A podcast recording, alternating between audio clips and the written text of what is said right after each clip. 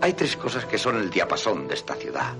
Las campanas de la catedral, los seminaristas por la alameda en el crepúsculo de tres en tres y el paseo por la calle mayor.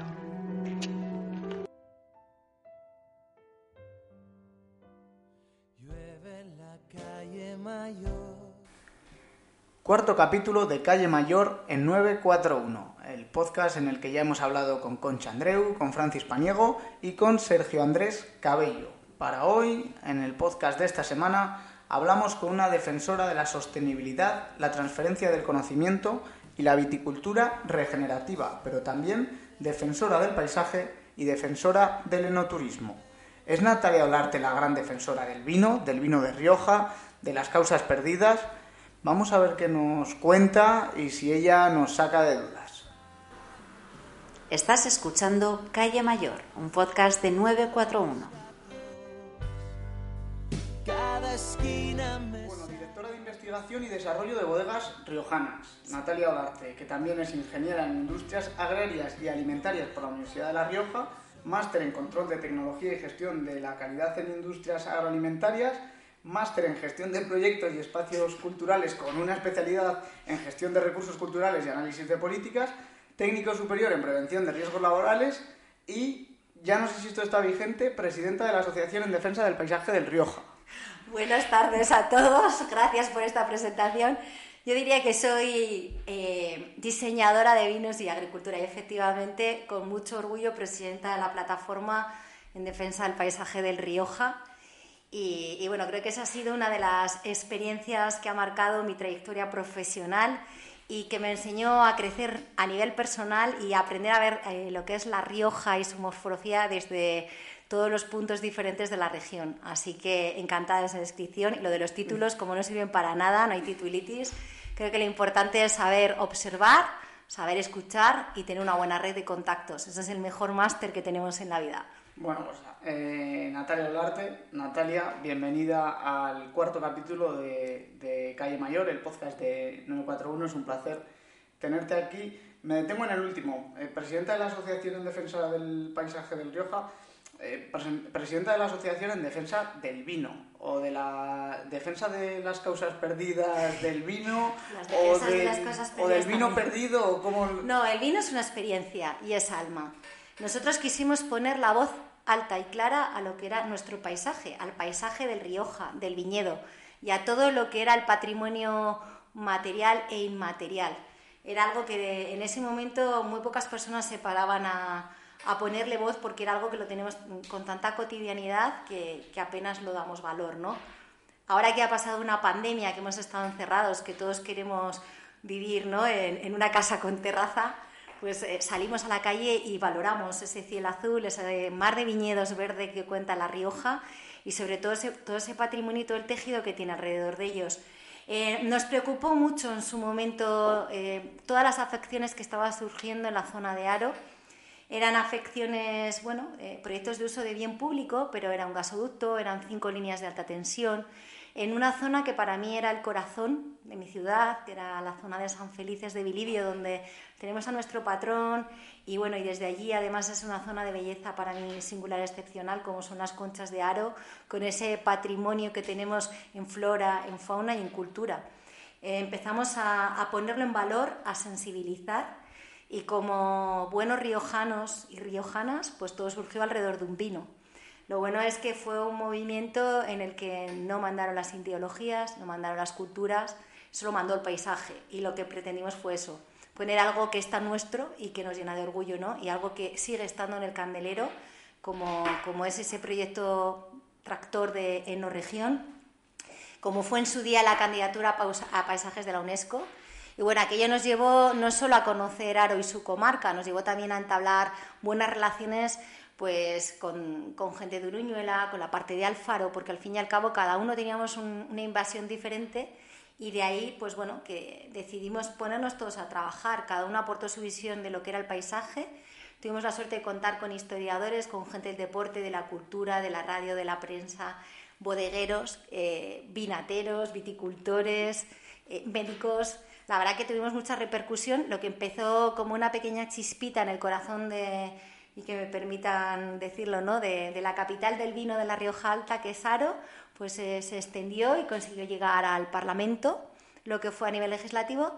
Pero yo creo que lo más, de lo que más orgullosa me siento es de ese gran equipo que formamos, de ese corazón que vibraba muy alto y que consiguió llegar a rincones del medio mundo como fue Francia, ha sido China, ha sido California, ha sido Australia, y recibir mensajes hasta de Cuba con ese apoyo a esa protección, a ese pasaje, porque al final la gente somos experiencias y cuando uno abre una botella de vino, eh, depende con quién estés, la música que te acompañe o los sentidos en los que tú tengas, el vino cambia. Y fue muy bonito aquel proyecto. ¿Seguís trabajando? Porque últimamente, desde el respeto, eh, dais un poco de menos guerra que antes, o por lo menos no estáis tan activos eh, en la esfera pública. No estamos activos en la esfera pública, pero sí seguimos trabajando. Se han hecho muchos proyectos educativos, se ha conseguido recuperar muchos elementos y se hace mucho trabajo en la sombra. Su día dimos mucha guerra, pero llegamos al límite en el que la guerra ya no se puede dar, la tienen que dar ahora los políticos. En su día teníamos un gobierno del Partido Popular y ahora tenemos otro gobierno, ¿no? Un gobierno de coalición, un gobierno socialista, todos se comprometieron en el arco riojano a aprobar esa iniciativa legislativa popular, ¿no? Nos encontramos a día de hoy que no se ha hecho nada. O sea, aquello quedó en, bueno, como siempre, ¿no? Los políticos puedo prometer y prometo. Y es una pena porque a día de hoy volvemos a ver cómo hace poco el Consejo Regulador estaba preocupado por los parques eólicos. Pero mientras no protejamos, no cataloguemos y no ordenemos algo que está nuestro, no podemos hacer nada. Nosotros llegamos eh, hasta los máximos estamentos, pero sigo diciendo, la pelota está en su tejado, en todos, ¿eh? y responsabiliza a todos, porque el arco lo componen todos. Uno para aprobar, las leyes se tienen que aprobar entre todos, y otros como oposición para seguir poniendo esa voz. Nosotros como ciudadanos llegamos a nuestra casa, que era el Parlamento. Y bueno, si tenemos que volver a dar guerra, la, la daremos. Ahí tenemos ahora otras afecciones como puede ser el AVE, eh, insisto, esos parques eólicos que van a deteriorar gran parte de la Rioja Baja o de la Rioja Sur y creo que, es un buen momento para ser valiente. Y bueno, pues aprovechando este sonido y aprovechando que tuvisteis en el primer capítulo a la presidenta Conchi Andreu, pues lanzamos este capote desde el albero y esperemos que en un futuro próximo, como nos lo prometió ella, podamos ver esta iniciativa legislativa popular eh, aprobada y sobre todo que se convierta en no solo en algo que proteja los paisajes de Aro, que se proteja todos los paisajes o el conjunto de lo que significa La Rioja para poder en un futuro optar a paisajes de la UNESCO, poder atender a esos enoturistas, poder desarrollar una nueva herramienta y sobre todo y más importante que yo creo que es eh, hablar de nuestros pueblos. Ahora que hablamos de la España vaciada, y de, bueno, de cómo esta pandemia nos ha cambiado la vida, ¿no? Con cómo hemos vuelto a poner en valor esa localización, pues creo que tenemos que apostar por ahí. Vamos a ir profundizando un poco sobre cada uno de esos temas por situar al oyente en esto de, los podcasts. Es un poco repetitivo, pero hay que situar al, al oyente en que esto se está grabando en la segunda mitad de mayo, más o menos, llegando a la, al final de la primera quincena, no vaya a ser que la semana que viene el Parlamento eh, apruebe una superley y digan, qué dicen estos, estos dos locos hoy o, que no corresponde? Bueno. y además tenemos la gran suerte, voy a aprovechar ya que me dejas, eh, para lanzar un mensaje. Quiero felicitar San Isidro, previo dos días, a toda la gente del campo que nos hacen esa gastronomía tan, tan importante y tan necesaria Quiero felicitar a los ganaderos, que muchas veces no nos acordamos de ellos, de ese eslabón, de esa cadena primaria, de esa gente de los pequeños municipios, que sin ellos no seríamos nada. Y creo que durante esta pandemia han demostrado que han sido generosos, nos han llevado los alimentos hasta nuestra mesa.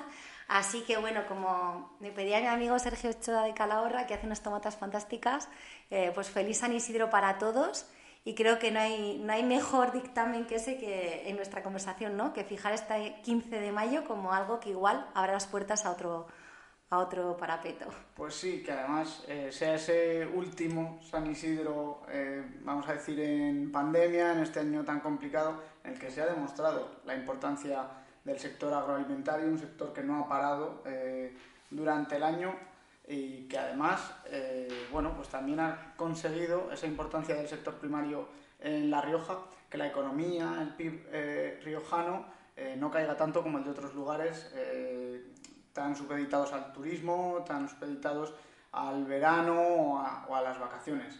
¿Cómo ha sido el año de la pandemia para Natalia Olarte? Pues mira, para mí el año ha sido súper especial. Especial en muchos sentidos. Por un lado, a nivel personal, eh, yo tuve la suerte, y lo digo así, de pasar la pandemia. Eh, tuve la suerte porque gracias al COVID conseguí pararme y conseguí volver a valorar mucho más de lo que ya era, lo que eran las pequeñas cosas, lo que eran los amigos, mi gente, lo que era la familia, lo que era el amor, lo que era el alma. Y por otro lado, a nivel profesional también me hizo recapacitar y bueno, me hizo también seguir innovando, pero también seguir pensando en ese papel que tiene la biodiversidad, en ese papel de la digitalización, que yo soy una firme convencida. Eh, creo que todos eh, podemos trabajar en cualquier lugar, gracias a Dios, si tenemos una buena conexión. Creo que podemos volver a lo local, podemos volver a nuestros pueblos, podemos ponernos en valor, porque, insisto, o sea, con una buena conectividad no, no hay nada que nos pueda frenar. ¿no? Los pequeños municipios a veces son mucho más innovadores que las grandes ciudades. Y este año de pandemia pues ha sido un año de reencuentro, ¿no? en el que yo para mí han sido como los Reyes Magos todos los días, porque estoy disfrutando de, volver a ver a todos mis amigos cuando, bueno, cuando nos lo permite la pandemia, ¿no? Siempre desde la responsabilidad pero desde luego que me ha permitido trabajar por muchas cosas eh, que, ya, que ya las creía y bueno, que, que, ha sido como, como un paso más adelante. Muy agradecida sobre todo a los médicos que me atendieron en el Hospital San Pedro, a las enfermeras, a mi gente del ambulatorio de Aro, pero sobre todo, pues eso, a, mi gente, que me supieron cuidar, que me sacaron una sonrisa y que, bueno, pues que, siempre que llueve escampa y, bueno, San Isidro siempre trae sol, dicen, ¿no? ¿Llegaste a estar hospitalizada? sí, sí, sí, sí. Tuve, tuve esa suerte de darme cuenta de, de lo afortunada que había sido y bueno, y ahora tengo la suerte de, saber que tengo un tiempo extra, pues todavía para, para seguir potenciando mis locuras y, seguir hacia adelante. Y creo que es muy importante porque nos ha hecho ser solidarios. creo que nos ha hecho eh, que algo que vamos a aprender todos es a que todos juntos podemos hacer grandes cosas.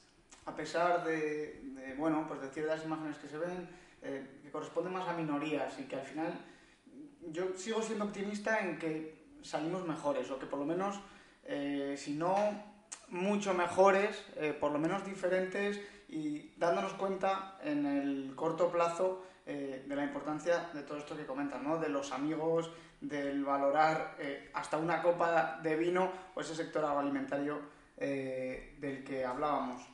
¿Cómo va la vendimia 2021? La vendimia 2021 acaba de, arrancar campaña. Hemos, hemos tenido suerte con las heladas. Bueno, ha habido alguna zona tocada, poca cosa. La verdad que hemos librado fenomenal. Yo, después de ver a mis compañeros franceses e italianos cómo lo han sufrido con esa helada devastadora, también hemos visto esas pedregadas que ha habido en algunas zonas de, nuestro país, de España. Pues la verdad que aquí en La Rioja lo vamos a afrontar mirando al cielo, como dice Melendi. Vamos a mirar mucho al cielo porque las lluvias de estos días eh, pueden traer mildew. El año pasado ya tuvimos una campaña complicada pero bueno, creo que también hemos aprendido una gran lección y dentro de lo que podemos hacer los viticultores, creo que las muestras de uva que hay a día de hoy son numerosas, son cuantiosas, creo que hay una gran cosecha, pero quedan muchas noches a la intemperie viendo las estrellas con los billetitos colgados. Quedan muchas noches para hacer uvas de calidad que posicionen a, a lo que es la denominación de origen Rioja en todo su esplendor y hoy en día creo que podemos sacar pecho. O sea, este sector primario al que venimos hablando lo está haciendo muy bien. Son muy conscientes de los objetivos de desarrollo sostenible que tenemos que hacer, de esa minimización eh, de los recursos fitosanitarios, del no uso de los insecticidas, de la importancia que tiene la biodiversidad desde el suelo al paisaje y se interacción con el terruño. Así que bueno, miraremos al cielo para que las lluvias que vengan vengan en orden, para que nos acompañen un poco pero bueno, si hay que lidiar con ello, lidiaremos. La estrategia está ya hecha. Eh, además de estar a pie de viña y de mancharte los pies de, barro, es una cosa que sé que te encanta. Sí, yo soy de botas. Yo siempre he dicho que los mejores GPS míos son las botas Chiruca. Pero también eh, coges, vamos a decir, la regla y la tiza en una pizarra y te conviertes en profesora. Eh, porque hay una escuela de viticultura que has lanzado en, la propia eh, bodega. Mm, hablas en este sentido de poner en valor a la gente del vino, pero ¿de qué trata realmente esta escuela de, vino, esta escuela de, viticultura? Bueno, no solo trabajamos en la escuela, también trabajamos con la universidad y con otros grados de formación profesional. Era, yo me dedico a la innovación y la innovación no es solo innovar productivamente, podemos innovar en marketing, podemos innovar en muchas cosas. Y algo de lo que yo creo que estoy muy orgullosa de la empresa donde trabajo, que es Bodega Riojanas, era por apoyarme en este proyecto de, innovación social.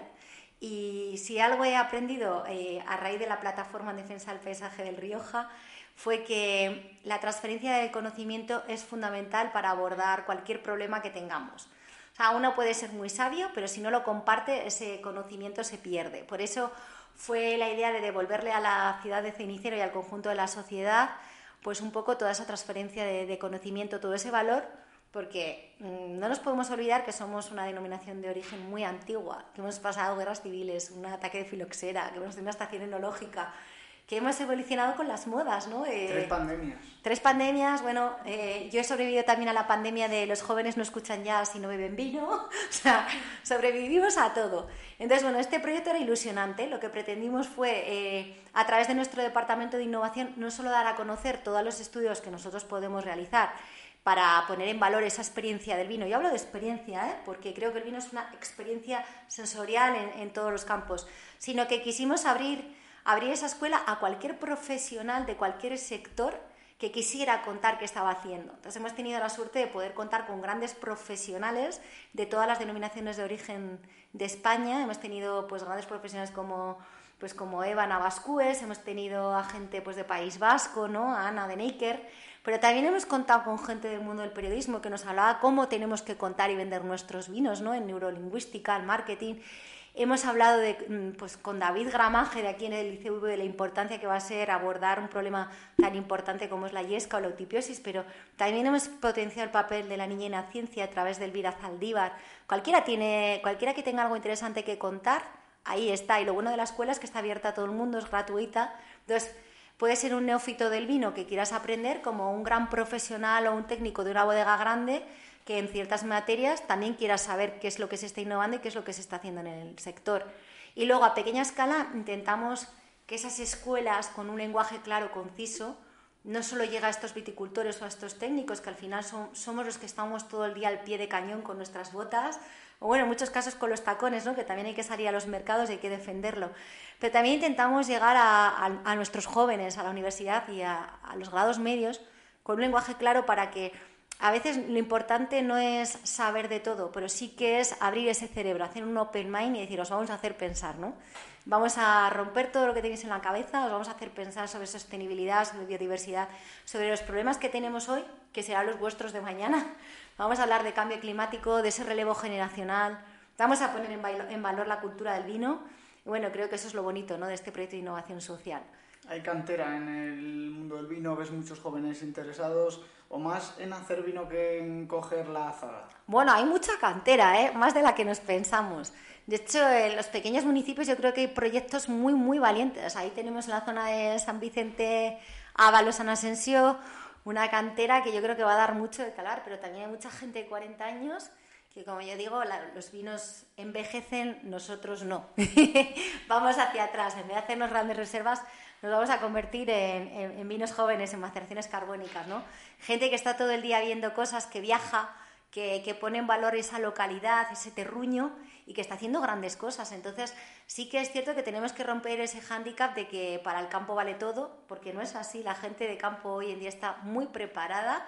Eh, hay grandes enólogos y lo digo abiertamente porque antes eran los químicos, ¿no? Yo cuando empecé a trabajar me decían, dile al químico.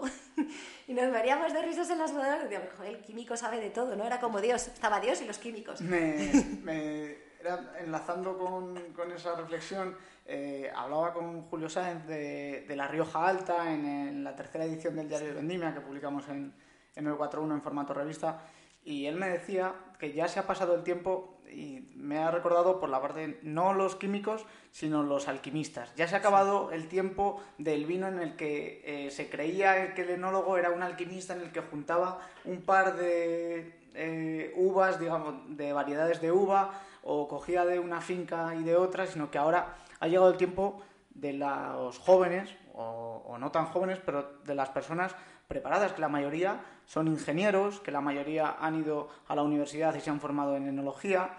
Y me viene también... Eh, bueno, y algunos, perdona que te corte, no hace falta estudiar, ¿eh? muchos han aprendido de los grandes maestros, que es la gente de campo de 80 años, los que tienen las historias del vino, los que yo he aprendido mucho, ¿no? Me, acuerdo con Leandro de López de Heredia, que nos sentábamos una piedra y me decía, mira, nena, tienes que mirar aquí porque según cómo avancen las nubes vamos a tener un, un fregado u otro, ¿no? Y muchas veces esas historias, es una pena, se pierde, pero yo creo que, que, en todos los pueblos la mayor diversión que hay es, es, juntarte con esa gente mayor que lo ha dado todo, que tiene las manos ásperas y llenas de callos que quizás no estudiaron, pero han sido muy cultos porque han leído muchísimo y han aprendido mucho.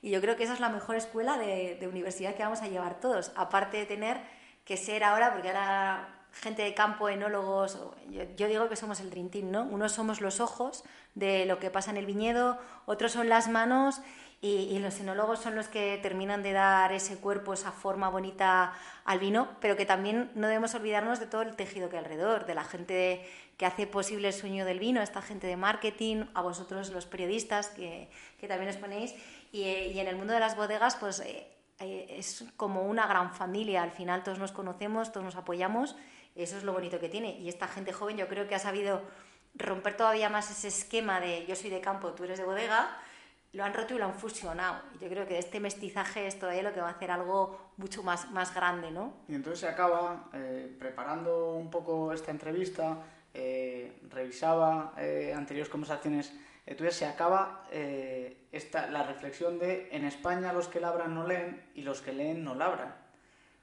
Bueno, hay de todo como en todos los sectores, ¿no? Pero yo creo que la gente de campo... entiéndase eh, los que labran como a todo el sector primario, incluida la gente de, bodega y de marketing. Yo creo que ahora estamos muchísimo más preparados a todos los niveles. Sí, a mí una vez un señor de Calahorra, que me acuerdo que fuimos a ver unas fincas, me dijo, tonto, tonto, mierda, mierda. Y me quedé con esa frase porque dije, joder, qué cierto es, que somos lo que queremos que veamos en el exterior, ¿no? Pero realmente hay gente muy culta y muy inteligente. Y es cierto que la gente de campo se prepara y la gente de bodega también. Es que ahora cualquier persona está profesionalizada, no nos queda otra. Además, con un producto como es el nuestro, que es un producto global, cuando tú dices vino, si no aportas más, vino hay en California, hay en Australia, hay en China, es como llamarte tonto, ¿no? Un tonto es un tonto igual en todos los sitios. ya si le sumas la palabra Rioja ya tiene otro contenido, ¿no?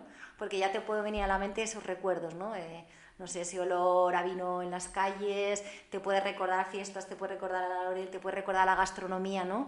Hace poco hablabais con, con Francis Paniego, ¿no? Pero yo tuve la suerte también de hacer un buen maridaje con, con mi amigo Ramón Piñe, que, que, bueno, yo soy anti-alcachofas y, y, también me hizo disfrutar de un vino con unas alcachofas.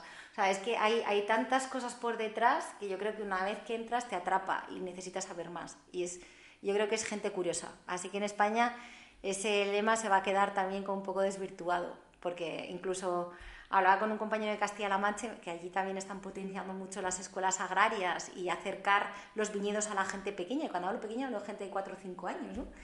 Y, nos reían, se decían, ya no vale cualquiera. Digo, efectivamente. Digo, antes sí, pero ahora ya nos enfrentamos a un cambio climático, nos enfrentamos a retos de ventas, nos enfrentamos a comunicación. Es que ahora ya tenemos que saber un poco de todo.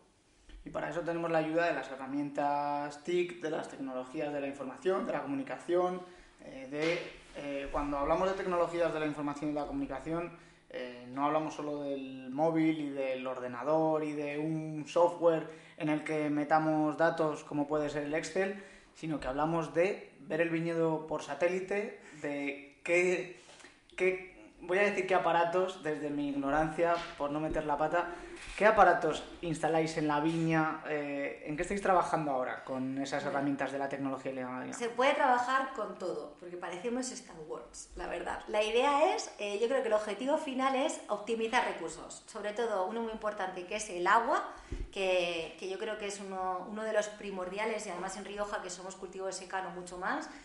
Y sobre todo adelantarnos al tema de plagas y enfermedades. ¿Por qué? Porque tenemos que optimizar esos recursos para no romper el planeta.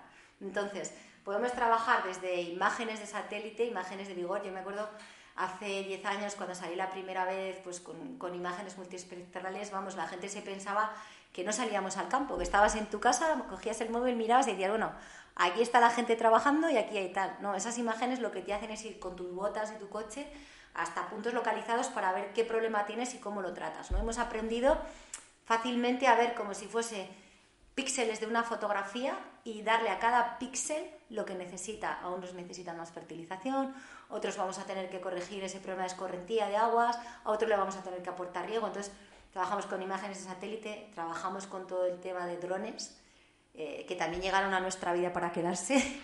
La aplicación de los drones todavía tiene un largo recorrido, ¿no? Eh, hemos aprendido, nos ha servido para vender nuestra mejor imagen o nuestra cara más bonita, pero también nos ha servido para tratar en zonas escarpadas, nos ha servido para volar y ver, eh, hacer un conteo de racimos. Estamos trabajando con cámaras multiespectrales, con sensores de agua y de humedad, o sea, con cualquier tipo de herramienta que pueda llegar, ¿no? Y incluso vamos un poco más allá, ¿no? También ofrecemos esa trazabilidad de producto que es muy importante. Nosotros decimos del campo a tu casa, ¿no? Porque los clientes están muy concienciados y también quieren saber qué pasa en todo, todo este proceso. Entonces, bueno, estas herramientas también nos permiten ir por el campo, apuntarlo y que en cualquier punto del mundo alguien que tenga tu contraseña pueda mirar y decir, mira, pues aquí están haciendo esto, Pepe, María y Juan han escardado, han subido alambres, eh, han tratado con este producto que viene de este sitio. O sea, yo creo que la tecnología es, es muy importante, sobre todo eso, a la hora de hacer uvas de calidad y de ser competitivos. Y eso no está reñido con la tradición, porque al final yo creo que nadie debe olvidarse de dónde venimos y a dónde vamos. Lo que tenemos que hacer es sumar. Y en esta pandemia ha sido eh, la aceleración de esa innovación en el campo, ha sido una cosa más que nos hemos dado cuenta nosotros como personas, ha sido más una necesidad del viticultor o del agricultor. Eh, ¿Cómo lo habéis vivido en este último año? Yo creo que ha sido el año de ponerlo en valor. ¿no? Y me acuerdo cuando veíamos estas imágenes en el, tele, en el telediario tratando con los atomizadores, que gente me decía, pues si llevan pantallas, llevan mapas, saben lo que echan, cuánto echan, qué deriva. Y yo les decía, bueno, esto lleva en el campo trabajándose 5 o 6 años. Lo que pasa que, que vuelvo a lo mismo, el sector primario no es un sector que esté valorado por el conjunto de la sociedad. Eh, queda mejor ser futbolista, político o banquero que decir que soy agricultor o soy ganadero. Entonces, claro, este ha sido el año en el que la gente se ha dado cuenta que, que para producir un kilo de un alimento hay mucho trabajo por detrás y ha salido a la vista. Sí que es cierto que la, la digitalización ha llegado al mundo del vino eh, de forma imperante, pero yo creo que ha sido más a nivel de comercio electrónico, porque éramos un sector muy clásico, y lo somos, ¿eh? éramos del tú a tú, ¿no? del contacto con las personas, de este es mi vino, te cuento lo que hay, la historia que hay por detrás, ese storytelling ¿no? que lo que haces es atraparte y te cuento cómo es mi bodega y dónde. Entonces hemos tenido que aprender a conectar con nuestros clientes de todo el mundo de otra forma. Pero la gente del campo ya estaba digitalizada, mucho más de lo que pensamos. Hace años no sabían, o sea, no utilizábamos ni el WhatsApp, ahora ya hay grupos de WhatsApp para todo y es lo que te digo, que todo llega de forma digital, en PDF, se gasta muy poco papel, pero luego a nivel de tratamientos del campo tú puedes ir con tu tractor, marcar por dónde has pasado, qué derivas has tenido, si has tratado bien o mal, qué filas has dejado sin hacer, o sea, es algo que ya está, porque la gente tiene que optimizar y porque somos conscientes de que o cuidamos y protegemos lo que tenemos o en un futuro tendremos un problema. Al final también, eh, otra de las reflexiones que surge eh, con esto es que el mundo del campo, pues evidentemente no es ajeno a los cambios que está teniendo el mundo y cuando se pregunta, ¿hay una transición en la viticultura? ¿Hay una transición? Bueno, hay una transición en todo, hay una evolución del mundo hacia la digitalización y hacernos las cosas más fácil a todos a la hora de trabajar y a la hora de optimizar esos recursos. Pero eh, la pregunta un poco del millón es, ¿y esto es rentable eh, a la hora de inversión? A ver, es muy rentable porque estamos optimizando costos. Al fin y al cabo, para mí es rentable en dos, en dos aspectos. Uno, la calidad, que muchas veces no se valora, y, otro en, el aspecto económico, porque al final, eh, cuanta más información tienes sobre tu viñedo, sobre tu cultivo, mejor puedes optimizar los costes, los pases, entonces al final del, del año lo llevas al día, ¿no? Y más ahora que estos días podíamos ver los costos de 68 céntimos en una campaña tan complicada como la del año pasado. Entonces, claro, si tú tienes toda esa información, al final vuelve a lo mismo, la información es poder y es ayuda, entonces todo lo que venga por ahí es perfecto. Ha sido un año también en el que se ha puesto en valor la sostenibilidad, esa cercanía de la que hablábamos antes, que son dos de las cosas que Natalia Olarte eh, siempre defiende. Eh, ¿A qué se aplica la sostenibilidad en el viñedo? ¿Cómo explicamos esto eh, al público más de a pie? Es que la sostenibilidad yo creo que va a ser más que una moda, ¿no? Yo creo que tenemos que apostar por, cuidar la sostenibilidad en todos sus pilares, desde la cultura, desde ese paisaje, ¿no? Que al final hace que nuestros vinos sean diferentes a los de Ribera o a los de Jumilla o a otra cualquier, bueno, incluso un vino italiano, ¿no? Eh, porque lo que es la tecnología en todos los sitios la tenemos igual, los enólogos viajamos por todo el mundo y los técnicos y, vamos aprendiendo y valorando, pero la, biodiversidad es importante. Mira, hablabas de viticultura y, y, hemos visto ese cambio ¿no? de esa viticultura convencional en la que todo era productos químicos a una viticultura integrada en la que ya nos hicieron reflexionar y solo tratar nuestros viñedos cuando era necesario, y ahora hemos dado una vuelta de tuerca, ¿no? Hablamos de viticultura regenerativa hablamos de, ese cuidado al suelo, ¿no? Eh, llevaba ya tres años con proyectos de metagenómica de suelos. Cuando empecé con ese estudio me decían, ¿meta qué? Le digo, mira, yo hago PCRs al suelo.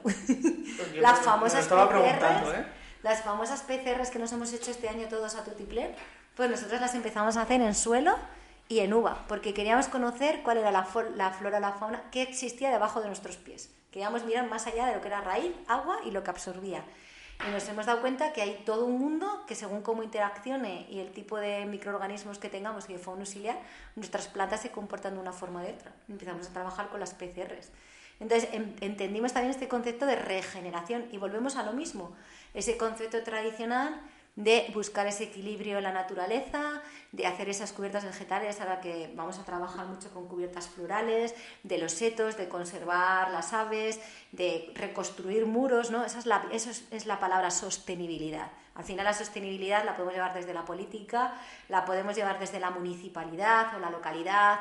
Eh, es que es un concepto muy amplio y yo siempre lo defiendo, creo que es que va unido sostenibilidad y biodiversidad y cambio climático. Ese es el futuro. Son tres conceptos que vamos a tener que trabajar sí o sí y son tres de los grandes retos a los que nos vamos a tener que enfrentar. Eso nos lleva a vinos ecológicos, a viticultura ecológica. Eh, no tiene nada que ver, solo están relacionados y es una parte. Bueno, es que yo creo que no tenemos que, que, hablar de ecología. A ver, vino ecológico es un vino que, que tiene un reglamento que lo cumple, que es cierto que no utiliza ciertas materias, vamos a llamarla de síntesis química, y que están muy bien valorados en los mercados externos, ¿no?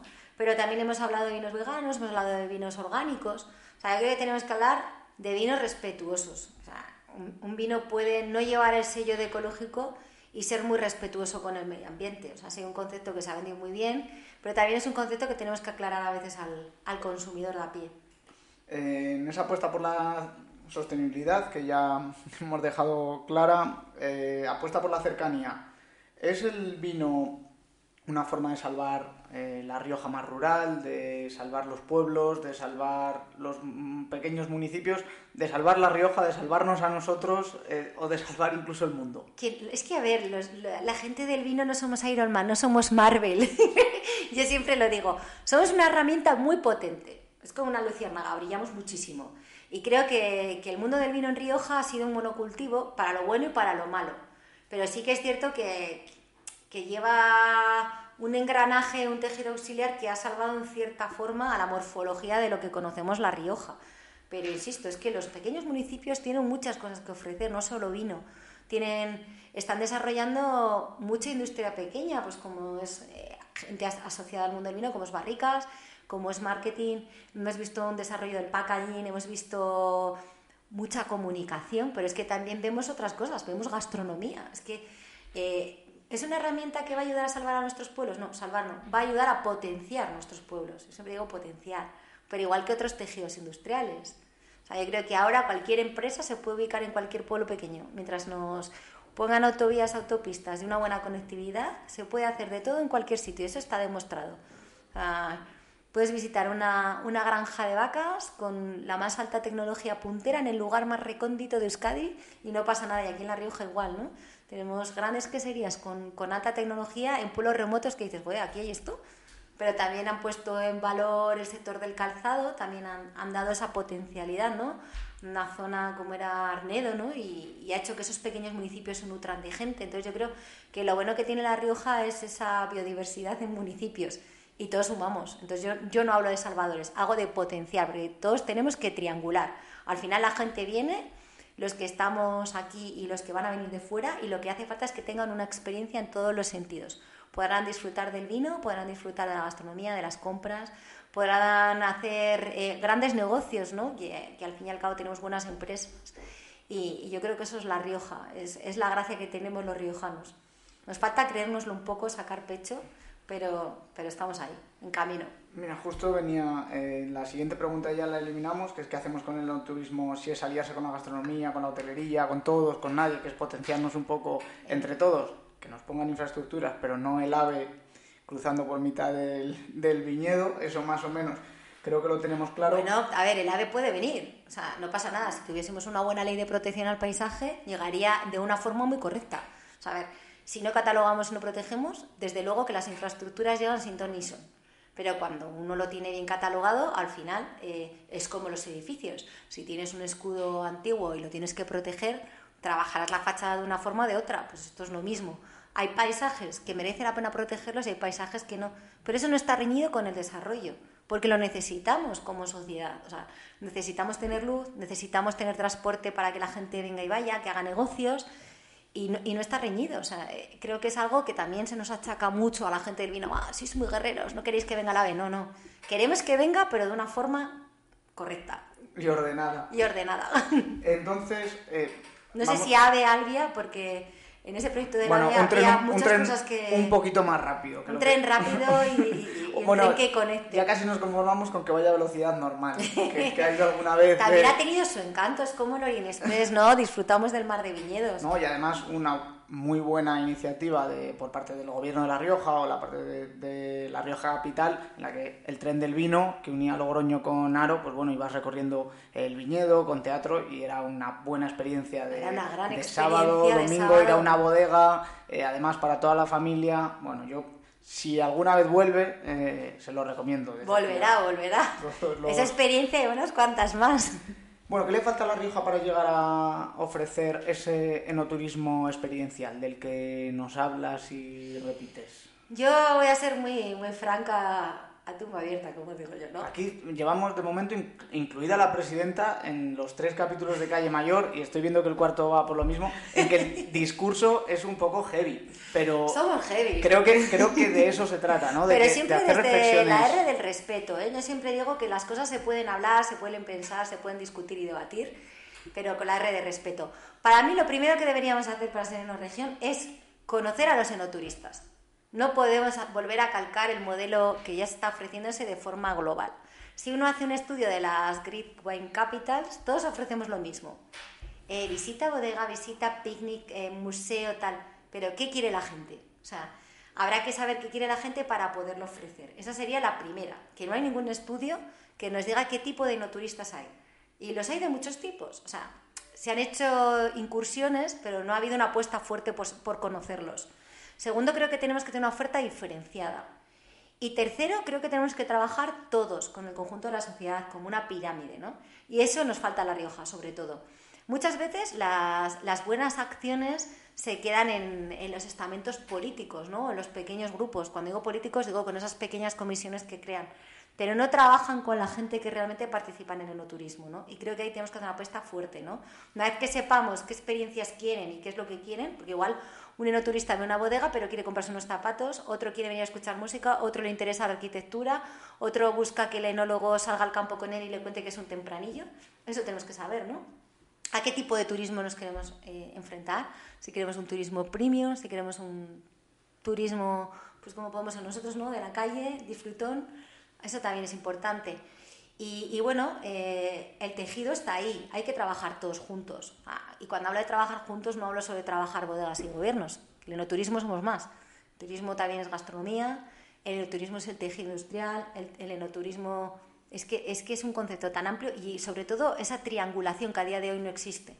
Que parece que venimos a ver una bodega de aro y nos vamos. No, lo que tenemos que conseguir es que haya más pernoctaciones y que se queden a disfrutar La Rioja. Que una persona Puede ir a comer a Ezcaray, puede ir a disfrutar de San Millán, irse a Cervera y hacer una ruta por Muros de Aguas, que es un pueblo maravilloso, puede volver a Logroño a disfrutar de la gastronomía de, la capital, o simplemente puede ir a Ábalos o San Vicente, sentarse en el castillo y disfrutar de las vistas. Creo que La Rioja en eso somos muy ricos y que una vez que aprendamos, pues igual que hicimos con el paisaje, a trabajar todos en equipo, pues que podemos ser un lugar de... Bueno, ya somos un lugar de referencia, pero creo que podríamos ser mucho más, mucho más. Pero tiene que haber una apuesta clara, una apuesta clara y además cuando hablo de apuesta clara no hablo de una apuesta en papel, ¿eh? También hay que dotarlo de herramientas económicas y, y, atrevidas. ¿eh? A veces hay que rasgarse un poco las vestiduras. Hmm, ahí hablábamos en las últimas, bueno, en las primeras y las últimas jornadas de 941 sobre eh, vendimia, hablábamos eh, con Iñaki Gurría sobre el poder de JIG, sobre el poder del dato también y de, la, de la tecnología a la hora de hacer las reservas, porque no es lo mismo que vayamos un grupo de riojanos amigos a ver una bodega y coincidas en la misma visita con una gente que ha venido de Madrid que no ha visto una bodega en su vida. O con unos chinos. o, con, o, con, unos ingleses o con eh, que tengan que cambiar el idioma porque no... ¿Saben? Y creo que ahí eh, está el secreto. ¿Tenemos herramientas para ello? ¿Estamos preparados para hacer ese enoturismo ahora mismo? No. Pues volvemos a lo mismo. Mira, eh, tenemos un cluster ARTIC, nosotros sí que trabajamos ya con ellos, ¿no? Pero tenemos que digitalizarnos, tenemos que usar el Big Data y por eso digo de que tenemos que trabajar en equipo, porque al final la idea no es que visiten solo una bodega, porque bodegas, hay millones de bodegas, pero cada una tenemos una morfología diferente y una historia diferente. O sea, tú puedes venir, lo que hablábamos, puedes ir a disfrutar de un concierto, pues de una bodega centenaria o una bodega pequeña del señor Paco, que está haciendo un vino estupendo en dos barricas. Todo eso es la gracia que tiene Rioja, pero para eso necesitamos recoger datos y centralizarlos una parte de esos datos se utilizarán para las propias compañías o las propias bodegas o los propios hosteleros, que también a veces nos olvidamos de ellos, o la gente de, pues también del sector eh, de los alojamientos, ¿no? de que de los apartamentos turísticos, de la hostelería. Pero se puede, si, si todos tuviésemos una centralización, al final sabríamos que de los que visitan a La Rioja, que sea una muestra muy grande, X van a querer tomarse un vino, X van a querer hacer otras cosas otros duermen en aro, otros duermen en pueblos pequeños. Al final, si no los conocemos, no podemos ofrecer. Y yo creo que algo que va a quedar muy claro es esa apuesta en color de los pueblos, ¿eh? esa apuesta por esos apartamentos turísticos, alojamientos rurales, pero la gente nos hemos cansado un poco de las ciudades. Eh, esos son los problemas que tienen el turismo. Bueno, más que los problemas, el análisis eh, de qué hay que mejorar para que La Rioja sea referencia podríamos superar a Francia, solo tenemos que creérnoslo, no tenemos que compararnos nada con los franceses, sobre todo con Burdeos, que siempre estamos en esa pelea. Ellos tienen la ciudad del vino, nosotros tenemos el centro de la cultura del Bueno, yo creo que ellos tienen algo que no tenemos nosotros, ¿no? Es un poco ese espíritu bilbaíno. ellos creen en ellos. Y hay una cosa que a mí siempre me ha sorprendido, he tenido el placer de, de ir mucho a Francia y a California, y hay algo que no tenemos los riojanos, y es que no nos lo creemos a veces. Ellos todos han trabajado por poner en valor esa ciudad del vino. Y cuando digo todos es todos, desde el señor de a pie, de la calle, el que no tiene nada que ver con el mundo del vino porque hace tornillos, hasta el bodeguero, hasta el que enseña el museo, el señor que te pone el plato de comida. Entonces, han trabajado como conjunto de sociedad para poner en valor lo que es Burdeos. Y yo creo que es lo que nos falta a nosotros. un poco ese concepto chominista, ¿no? De entender el somos Rioja, somos marca Rioja, todos. O sea, al final el que viene a cualquiera de nuestros pueblos o de nuestra ciudad, tiene que, tiene que poner en valor todo. Hablamos desde, volvemos a lo mismo, a poner en valor cualquier pequeño recurso que haya, entonces seremos grandes. Pero hay que ellos han formado mucho, han trabajado mucho y eso se nota, ¿no? Eh, en cualquier pequeño pueblo que vayas, te lo cuentan. Aquí no, aquí todavía tenemos primero que incentivar a nuestros jóvenes y cuando hablo de jóvenes hablo a los pequeños, a esa cantera que quizás Ahora sí que las bodegas nos han acercado más a esa vendimia infantil, esos eventos para familias, para ellos, ¿no? Que igual antes eran menos, ¿no? Me acuerdo cuando comenzamos con la batalla infantil en Aro, el primer año que era muy divertido, echamos mosto y se nos pegaban los niños. Ahora ya sabemos que el mosto tiene que ir con algo más. Pero bueno, eh, se ha creado una cantera en pocos años de, de, haber 500 niños a casi haber 4 o 5 mil niños. Y ya llegan de todos los sitios a disfrutar de esa pequeña batalla infantil. Hablo de la batalla, pues soy muy jarrera, pero porque me pareció algo grandioso, ¿no? El cómo el tú a tú hace que niños de cualquier punto de España o del extranjero vengan a la batalla. Y en ese creérselo, sin que te cree problemas en, en iba a decir tu pueblo, en tu ciudad, eh, para que no me los crea a mí. Somos ciudad, ¿eh? eh también cuando la batalla del vino iba adquiriendo ciertos niveles y llegaba a esa categoría de fiesta de interés turístico internacional, había un sector de la población que no la quería hacer internacional, porque al final, ¿eh? cuando se masifica, también tiene su. A ver, cuando se masifica tiene sus problemas, pero yo creo que también en ese aspecto la gente era muy consciente de que no estábamos preparados como municipio para albergar a tantas personas. No teníamos las suficientes fuerzas y cuerpos de seguridad del Estado para, afrontar a esos millones de turistas que vienen, no tenemos las carreteras, no tenemos alojamientos, en caso de que pasase algo en, las propias conchas, no teníamos unas salidas, unos protocolos correctos, y yo creo que la gente de Aro era muy consciente no de la internacionalización y de lo que podría conllevar aquello, sino simplemente que, que, es un lugar especial, que tiene la cabida que tiene y que para que sea internacional también nos tienen que apoyar y, se tiene que trabajar. Y vuelvo a lo mismo. Si triangulásemos, bueno, se triangula, ¿no? Unos días en los que no, la gente no viene solo a Aro, también va a Briñas, también va a Villalba, se va a Sajazarra, se va a Ruendo, se va a Casa la Reina, o sea, todos se nutren de esta gente que viene. Y es muy divertido porque los ves y dices, no, me he venido a Aro, pero me ha quedado una semana por aquí eh, visitando La Rioja y visitando País Vasco porque me parece fantástico el plan. E, eso es lo que era la internacionalización. Pero bueno, tampoco lo veo como algo tan, tan negativo, ¿eh? Ya te digo, si tuviésemos las herramientas suficientes, creo que no habría ningún problema en ser batalla internacional. Bueno, es cuestión de, ir trabajándolo, ¿no? Eh, la parte más eh, de campo, de viticultura, agricultura. Hemos analizado un poco los problemas que tiene el Rioja, en, sobre todo en el enoturismo, o cómo potenciarlo. Decía, ¿qué problemas tenemos en la viticultura? El principal y sé que es el que más, más te preocupa, cambio climático. A ver, lo podemos estructurar en, varios, en varios plazos, ¿no? Por un lado tenemos el cambio climático que está aquí, yo creo que es uno de los grandes retos que vamos a, a tener, eh, sobre todo el incremento de temperaturas y el desplazamiento de las precipitaciones. Y eso que antes hablábamos de tecnología, hablábamos también, por ejemplo, ahora estamos trabajando con índices bioclimáticos, con, pues con el Centro de Computación de Barcelona, ya también pues un poco esa previsión a tres meses de lo que puede ser una primavera o un invierno, ¿no? Gracias a Dios. Pero yo creo que hay dos problemas muy importantes y una es el relevo generacional, el volver a hacer eh, al campo sabroso, que la gente se pueda incorporar. Hablamos de jóvenes agricultores, pero cierto es que si no heredas no te puedes incorporar al campo. Podrás tener tus estudios, podrás llevar un tractor, podrás ser un gran técnico de campo, pero si tú quieres gestionar tu explotación necesitas mucho dinero a veces escuchamos eso de la incorporación de los jóvenes. ¿no? Un joven que, que, provenga, por ejemplo, de Logroño, de una familia que no se dedica nunca al vino, no se puede incorporar tan fácilmente. Y ese es uno de los grandes retos que yo creo que tienen también todos los gobiernos, ¿no? el, el aperturar el mundo del campo. O sea, yo ahora mismo, que mi familia no procede del mundo del vino, si quiero ponerme a hacer mi propio vino, necesito... Mucho dinero, un euro millón. Eso o pegar un pelotazo. 120.000, 150.000 para, para empezar. Es duro, es duro. Es duro porque además date cuenta que tienes que empezar con maquinaria, comprando tierras, que en, Rioja es caro. O sea, no, se incorpora uno tan fácil. Segundo problema que tenemos, y hablamos de la formación, tú siempre has hecho alusión un poco a esas FPs agrarias y a los ingenieros. Es que el mundo del campo es algo más. Antes hablábamos de capacitación agrícola y había en la estación enológica me acuerdo que había una rama que era la extensión agraria, en la que se formaba a las personas en las labores cotidianas de campo, a subir alambres, a escardar, a espegurar, a desnetar. A lo que yo decía, ese valor que tiene la gente mayor, como que a mí me enseñaron hace poco a injertar y me pareció lo mal, ¿no? Porque sí, lo ves en un libro, lo ves en series y tal, pero cógete una púa e intenta ahí verle con la navaja, ¿no? Pues que tiene su, tiene, todo tiene su arte, ¿no? Luego pues está la gente más chapucera menos, pues como era mi caso, pero bueno, le ponemos mucho amor y mucha alma.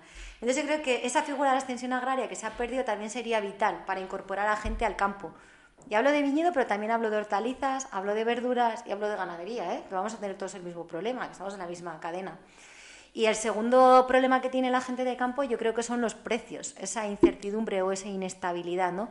Un poco marcada por las ventas, por, por la potencialidad de los mercados y, yo creo que ahí también hay mucho camino por recorrer, porque tenemos que aprender a, vender el vino mejor, ¿no? más, caro, a, subirlo en precio. Yo creo que, que estamos haciendo grandes cosas con mucha calidad, pero competimos con países muy fuertes, entonces tenemos que aprender a vender el vino a vender el vino y a subir el precio para que nuestra última cadena, que son los agricultores, no sufran los años pues que hay un excedente, como ha podido ser el año de la pandemia, que no estén sujetos al, solo a, fenómenos atmosféricos. ¿no? En este eh, deambular de 941 por el mundo del vino y esa reflexión, me lanzaban hace tiempo una que ha ido variando según con quién hables, un poco el teléfono escacharrado, que me quedo que es la teoría del 50 o la teoría del 100, que es simplemente cambiar la cifra. Me dicen, Rioja necesita 50 eh, bodegas que vendan 50.000 botellas a 50 euros. Eh, con eso solucionaríamos Rioja, con 50 bodegas de 50.000 botellas a 50 euros. No parece tan complicado. Bueno, luego sal fuera y pégate con, medio mundo que hace vino. Y antes, mira, era fácil porque llevabas el sello Rioja y era calidad. Pero es que ahora hay vinos buenos en todos los sitios. O sea, yo el otro día eh, me sorprendí con los vinos de la región de Murcia, con bullas. No me esperaba que estuviesen haciendo esos proyectos allí. Pues tenía suerte también de este año de poder trabajar con colegas valencianos y alucinamos. O eh, cómo están gestionando en Valencia la viña, el problema que tienen con el agua, porque allí la comunidad valenciana de todos es sabido, ¿no? Que, tienen esa escasez, ese incremento de temperaturas. Y es que, claro, luego sales al mercado y el cliente nacional e internacional eh, hay un sector que sí que reconoce todo ese esfuerzo que va detrás de una botella, hay otro que no. Entonces, claro, tenemos que ser eficaces y eficientes en costos porque si yo pongo un vino mío a un precio, pero viene un señor alemán y lo tira, eh, claro, tú vas a un lineal y tienes 100.000 mil vinos a elegir. Por eso digo que hay acciones pues como lo que es la cultura, el formar esos educadores de Rioja o todo lo que podamos enseñar cualquiera, que es importante para fidelizar clientes y consumidores. Sobre todo que, creo que uno de los problemas que hemos hablado y que también nos solucionarían es volver a aumentar la renta per cápita del consumo de vino, ¿no? que ha caído ha ido cayendo a lo largo de los años y que es cierto que cada vez somos, nos cuidamos más, somos más healthy.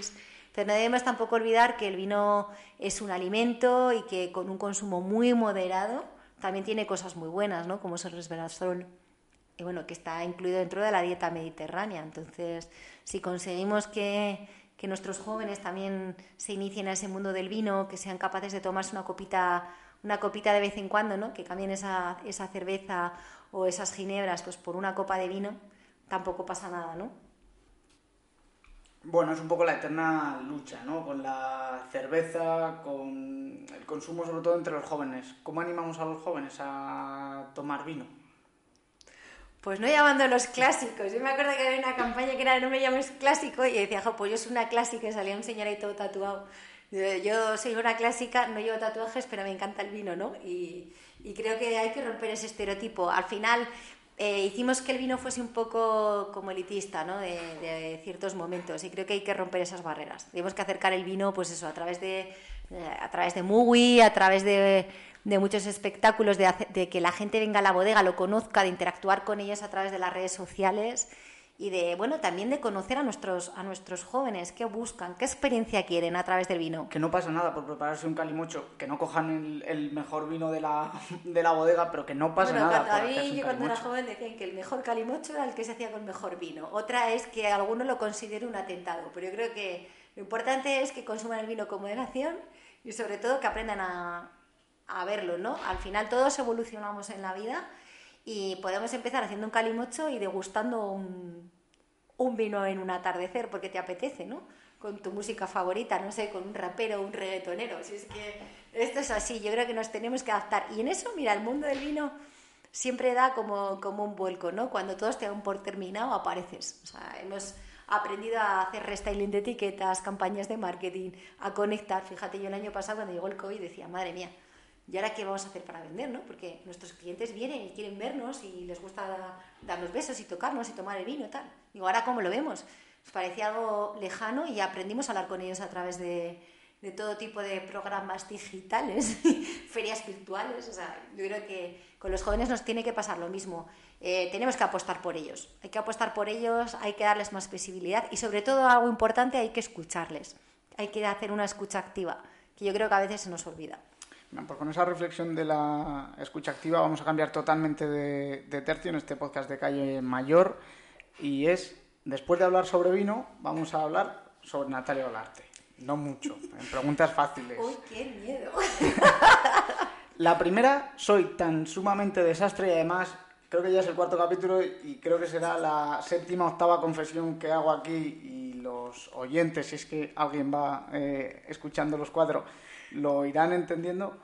No me acuerdo exactamente de qué pregunta dejó Sergio Andrés Cabello para el siguiente invitado. Más o menos me acuerdo. Así que la voy a decir de memoria y si me equivoco, borraré todo esto. Que era, ¿qué disco? Eh, Sergio Andrés Cabello, nuestro anterior eh, invitado, que dejó una pregunta sin saber quién era el, el siguiente.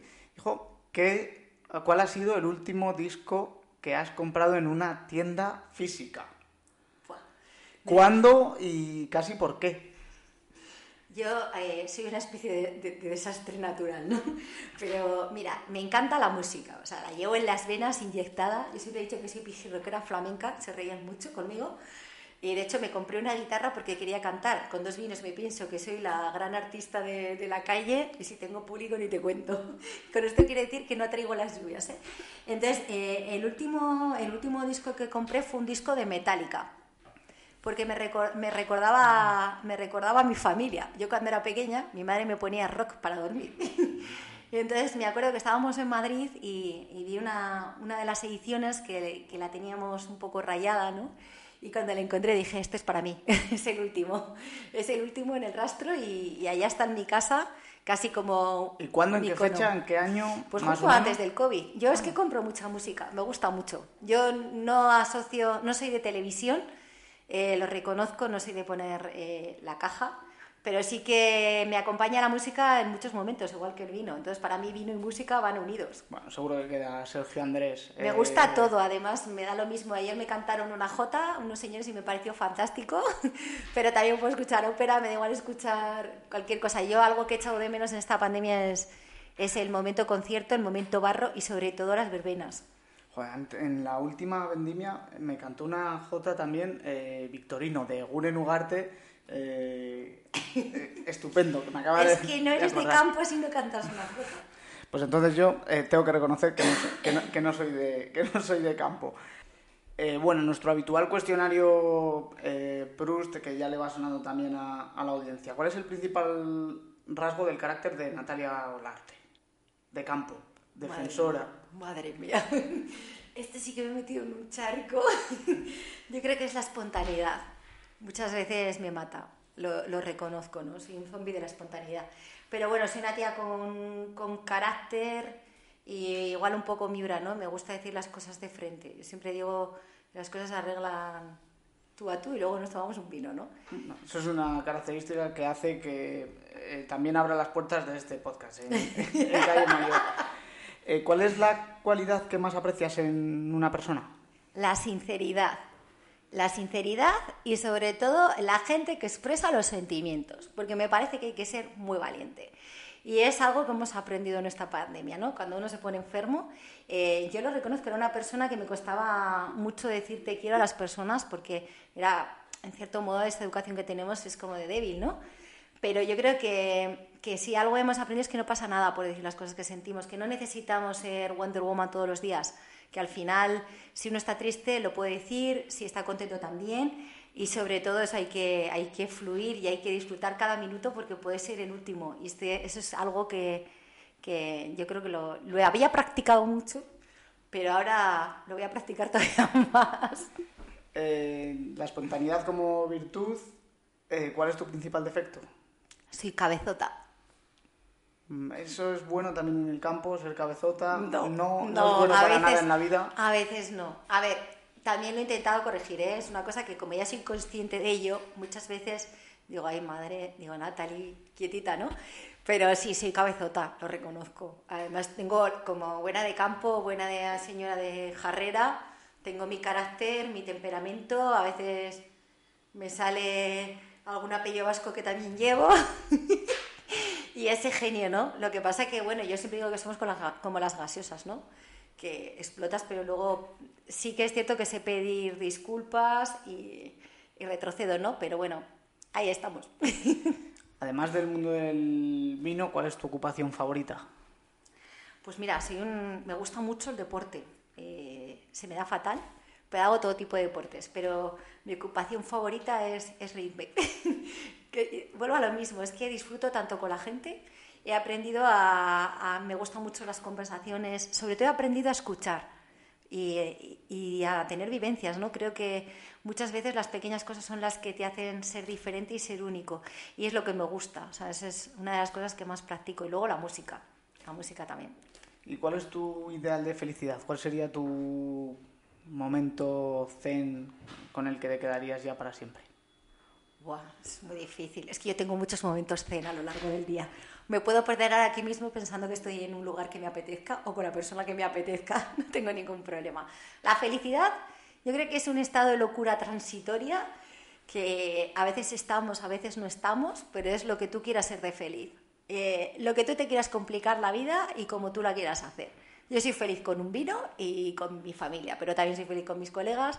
Soy feliz cuando voy al campo y me encuentro con mi amigo Fermín y nos sentamos ahí en una piedra a charlar de qué mal está el mundo. o sea, es que hay muchas formas de ser feliz en la vida. Yo creo que lo, fácil es no complicarnos, que a veces se nos olvida, porque al final vivíamos una vida tan rápida y, creo que, vuelvo a lo mismo, ¿eh? a mí la pandemia ya tenía una pequeña pedrada, pues ahora la tengo por dos pero, pero creo que la felicidad es esa, es disfrutar y es compartir. Igual hasta algún día me lanzo a cocinar, ¿eh? que yo también fui de las que quemé la cocina mis pocos días que no he estado muy, muy pachucha. También intenté hacer, eh, yo fui de las, de las fans de la tarta de limón de, de Francis y no os voy a contar el resultado porque no sé cocinar. Desde aquí hago un llamamiento. Todos los que me quieran regalar tuppers, nunca digo que no. Yo lo intenté, lo intenté también con las croquetas y bueno, con un resultado también más... Vamos, que tú y yo no tenemos un estado de felicidad. ¿eh? Pero bueno, nos ponemos un vino y un poco de música y mientras cocinamos... Para cocinar el, vino eh, recién abierto. Y creo también que la pandemia, la doble pedrada, nos la ha aumentado a todos y lo importante es saber eh, encauzarla bien. Eh, la siguiente pregunta es, ¿qué te gustaría ser, además de feliz, eh, en cuanto a profesión? No lo sé, porque me quedan muchos años todavía por trabajar. Yo creo que, que lo que quisiera ser ya lo soy. O sea, yo quería ser una mujer de campo. Y he tenido la suerte de aprender de los, de los más grandes. Y cuando digo los más grandes, no hablo solo de, de grandes figuras del mundo del vino, hablo de, la, de mi gente, de esa gente de los pueblos, o sea, de, de mi amigo Fonsi de San Asensio, hablo de Fermín, hablo de Robert, porque ellos son los que me han hecho ser una mujer de campo. Yo cuando llegué me acuerdo que era pues, una chica con trenzas que salía de la universidad, que parecía poca juntas, iba al campo yo qué sé, me pensaba que con mi libro sabía todo, que no sabía nada. Entonces que aprendí a disfrutarlo y a ver el campo con otros ojos. Entonces, eh, eso es lo que yo quiero. Yo quiero ser Natalia Olarte, o sea, voy a ser mi propia esencia. Algunos me van a adorar, otros me van a odiar, pero creo que esa es la gracia, ser uno mismo y evolucionar con el tiempo. Hay que aprender a, evolucionar o involucionar, es como un Matrix, ¿no? Al final, eh, los tiempos cambian. yo qué sé lo que va a pasar mañana, ¿no? Mira, hace un año no había COVID y yo solo pensaba en irme a la playa. Luego ya no podíamos salir y solo pensaba en ver a mi amiga Maya, que era lo que más me apetecía.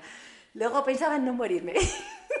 que bueno, si me hubiese muerto me moría muy feliz, ¿no? También. Pero, pero luego ese rato con mi sobrina o cualquier cosa, es lo que te digo, que creo que a nivel profesional es como en la vida personal, hay que ser uno mismo. Bueno, por, suerte estás aquí. En el, por suerte para mí, no sé si para vosotros tanto, ¿eh? Dice, bueno, eh, mi sueño ya si salgo del COVID es ojalá alguien esté en un podcast y pueda ir a su... A Yo creo que mi sueño es seguir aprendiendo. Eh, creo que tengo muchas cosas por aprender, soy una tía muy curiosa y muy observadora y tengo tanto que aprender de tanta gente, eh, incluso de ti, ¿no? Porque al final tenemos que aprender a comunicar, eh, tenemos que aprender tantas cosas que ese es mi nuevo reto profesional, seguir creciendo.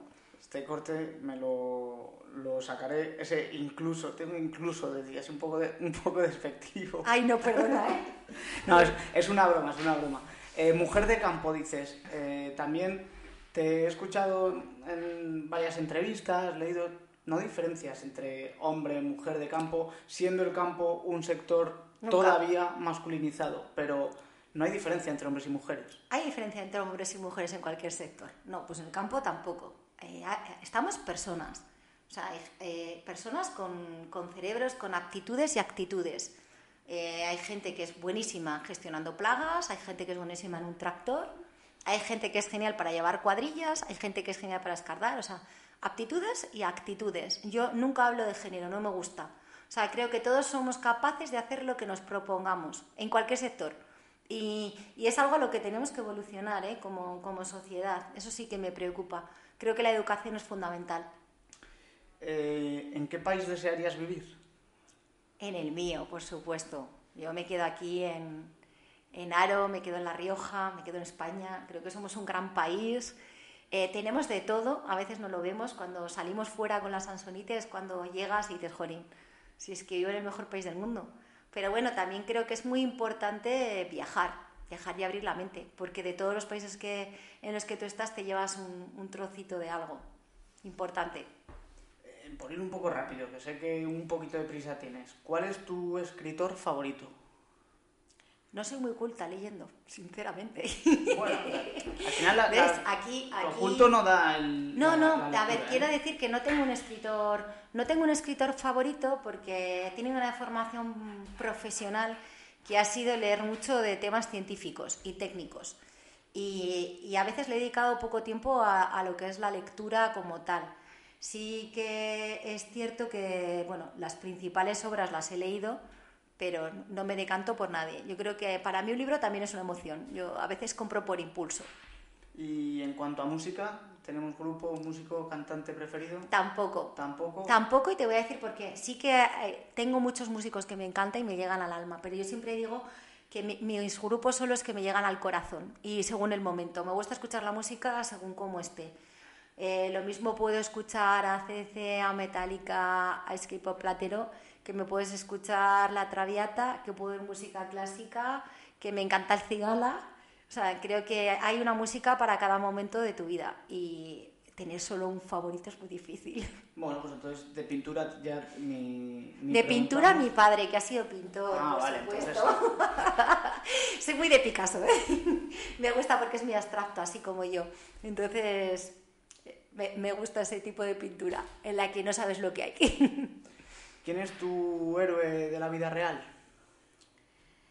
Uf, difícil. Es que hay muchos héroes en esta vida real. Para mí los héroes son aquellas personas que enfrentan los problemas y los miedos. A veces intentamos poner cara a un héroe, pero es que igual un héroe es un niño que ha sufrido malos tratos y está ahí peleando por salir de ese agujero y se rompe esas barreras y, lucha contra ese miedo, ¿no? Quizás es, para mí son uno de mis grandes héroes, los niños. Eh, ¿Qué hábito ajeno no soportas? Ay, mira, sorber la sopa es uno de los que no, que no puedo con ellos. Es un hábito que lo tienen muchas personas y yo es algo que no lo llevo bien. Pero creo que la, la, hipocresía. A mí me gusta la gente que da de cara. ¿Y cuál es el defecto que te inspira mayor indulgencia? El que, bueno, no importa, o el que te resulta hasta gracioso. Ay, chicos, todos tenemos, tantos, tenemos todos tantos defectos, ¿no? Es que cualquier defecto me parece gracioso, ¿no? Yo creo que lo que hace falta es pues un poco empatizar, ¿no? A veces no ser tan perfeccionistas, empatizar y yo muchas veces me río hasta de mí misma, ¿no? Porque llego y digo, madre mía, ¿cómo has podido hacer esto? Por ejemplo, esta entrevista cuando la escuche diré, pero ¿cómo has podido decir estas cosas, ¿no? O abrir tanto, abrirte tanto, ¿no? Al público. Pero, pero sí, yo es que creo que todos tenemos defectos, que todos tenemos que aprender a convivir con ellos, a relativizarlos y a reírnos. Y si es un defecto negativo, sí, ahí me gusta me gusta, si tienes la suficiente confianza a decirlo, porque creo que todos nos merecemos mejorar. Y vuelvo a lo mismo, si lo dices con respeto tampoco pasa nada. como ha sonado el móvil, vamos a hacer el récord. Ha sonado platero, ¿eh? En, calle mayor eh, vamos a intentar bajar de la hora y diez, porque llevamos hora y ocho minutos hablando. la última, eh, ¿cuál es tu máxima en la vida? ¿Cuál es tu lema? Vive y deja vivir. Ese es mi, ese es mi lema. Creo que a veces en La Rioja, eh, algo que he aprendido cuando volví es que éramos un poco cotillas. Y, con esto que no se enfade nadie, ¿eh? Pero fue una, unas risas que me eché porque cuando fui a vivir a Barcelona, yo estaba aquí acostumbrada después, ¿no? Que sales de casa y, mira, ya va la hija de David Negrito, está, no sé qué, se ha puesto unos zapatos. Tal. Cuando llegaba a Barcelona, mis amigos se reían porque digo, me dio como morriña riojana. Les digo, jotias, echo de menos el salir y que me digan, mira, ayer llegó con no sé quién, ha hecho tal. El conocer a la gente. El conocer a la gente, el ir por la calle y decir, eh, ¿dónde vas? Eh, has dicho, ¿no? Como dice el cenicero.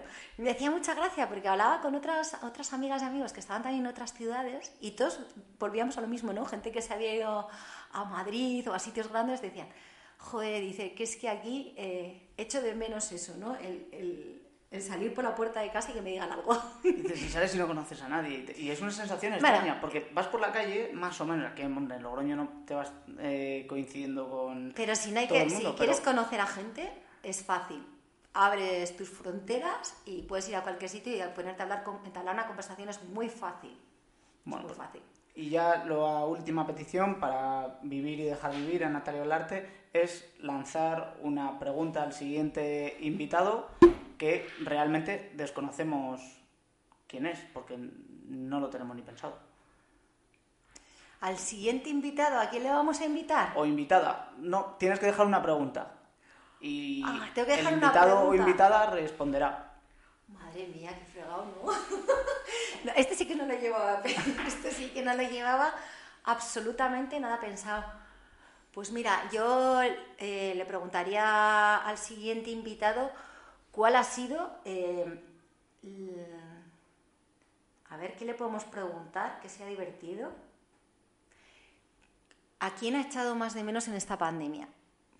Eh, le preguntaría eso, o cuál ha sido su momento más, bueno, mejor dicho, vamos a preguntarle cuál ha sido su momento más loco de la pandemia, ¿no? Porque yo me he reído mucho, gente que veías, ¿no? Comprando los, los rollos de papel al principio y yo decía, todos compran rollos de papel y yo no, ¿no?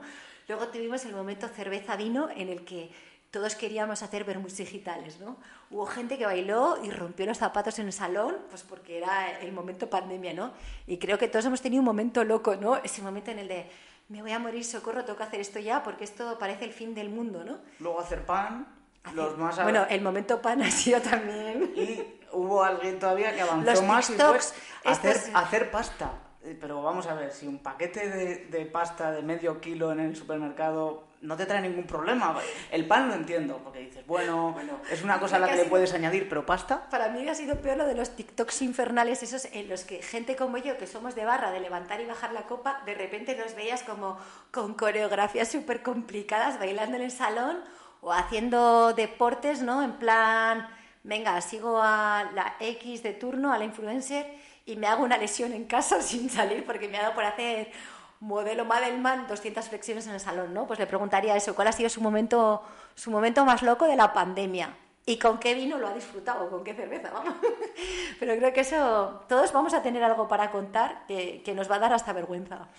Bueno, pues con esa pregunta nos quedamos, con ese momento loco de la pandemia, con esa eh, manera de afrontar la vida. Natalia Olarte, muchas gracias por estar en este cuarto capítulo. No, gracias a vosotros por hacérmelo pasar también, ¿no? Por dejarme hablar de paisajes, por dejarme hablar de la gente de campo, eh, por hacerme disfrutar, que al final eh, de eso se trata, ¿no? De que, de que disfrutemos todos en conjunto. Y oye, si he ofendido a alguien que me disculpen, porque a veces la espontaneidad es lo que tiene, ¿no?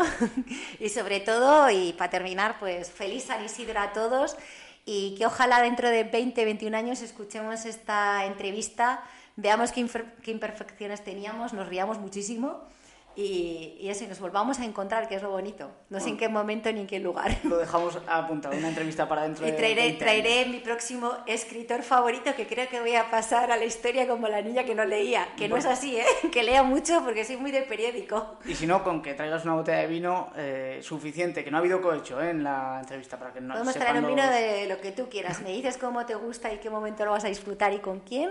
Y, y eso está hecho apuntado queda. Así que Natalia Olarte, muchas gracias. Gracias a ti.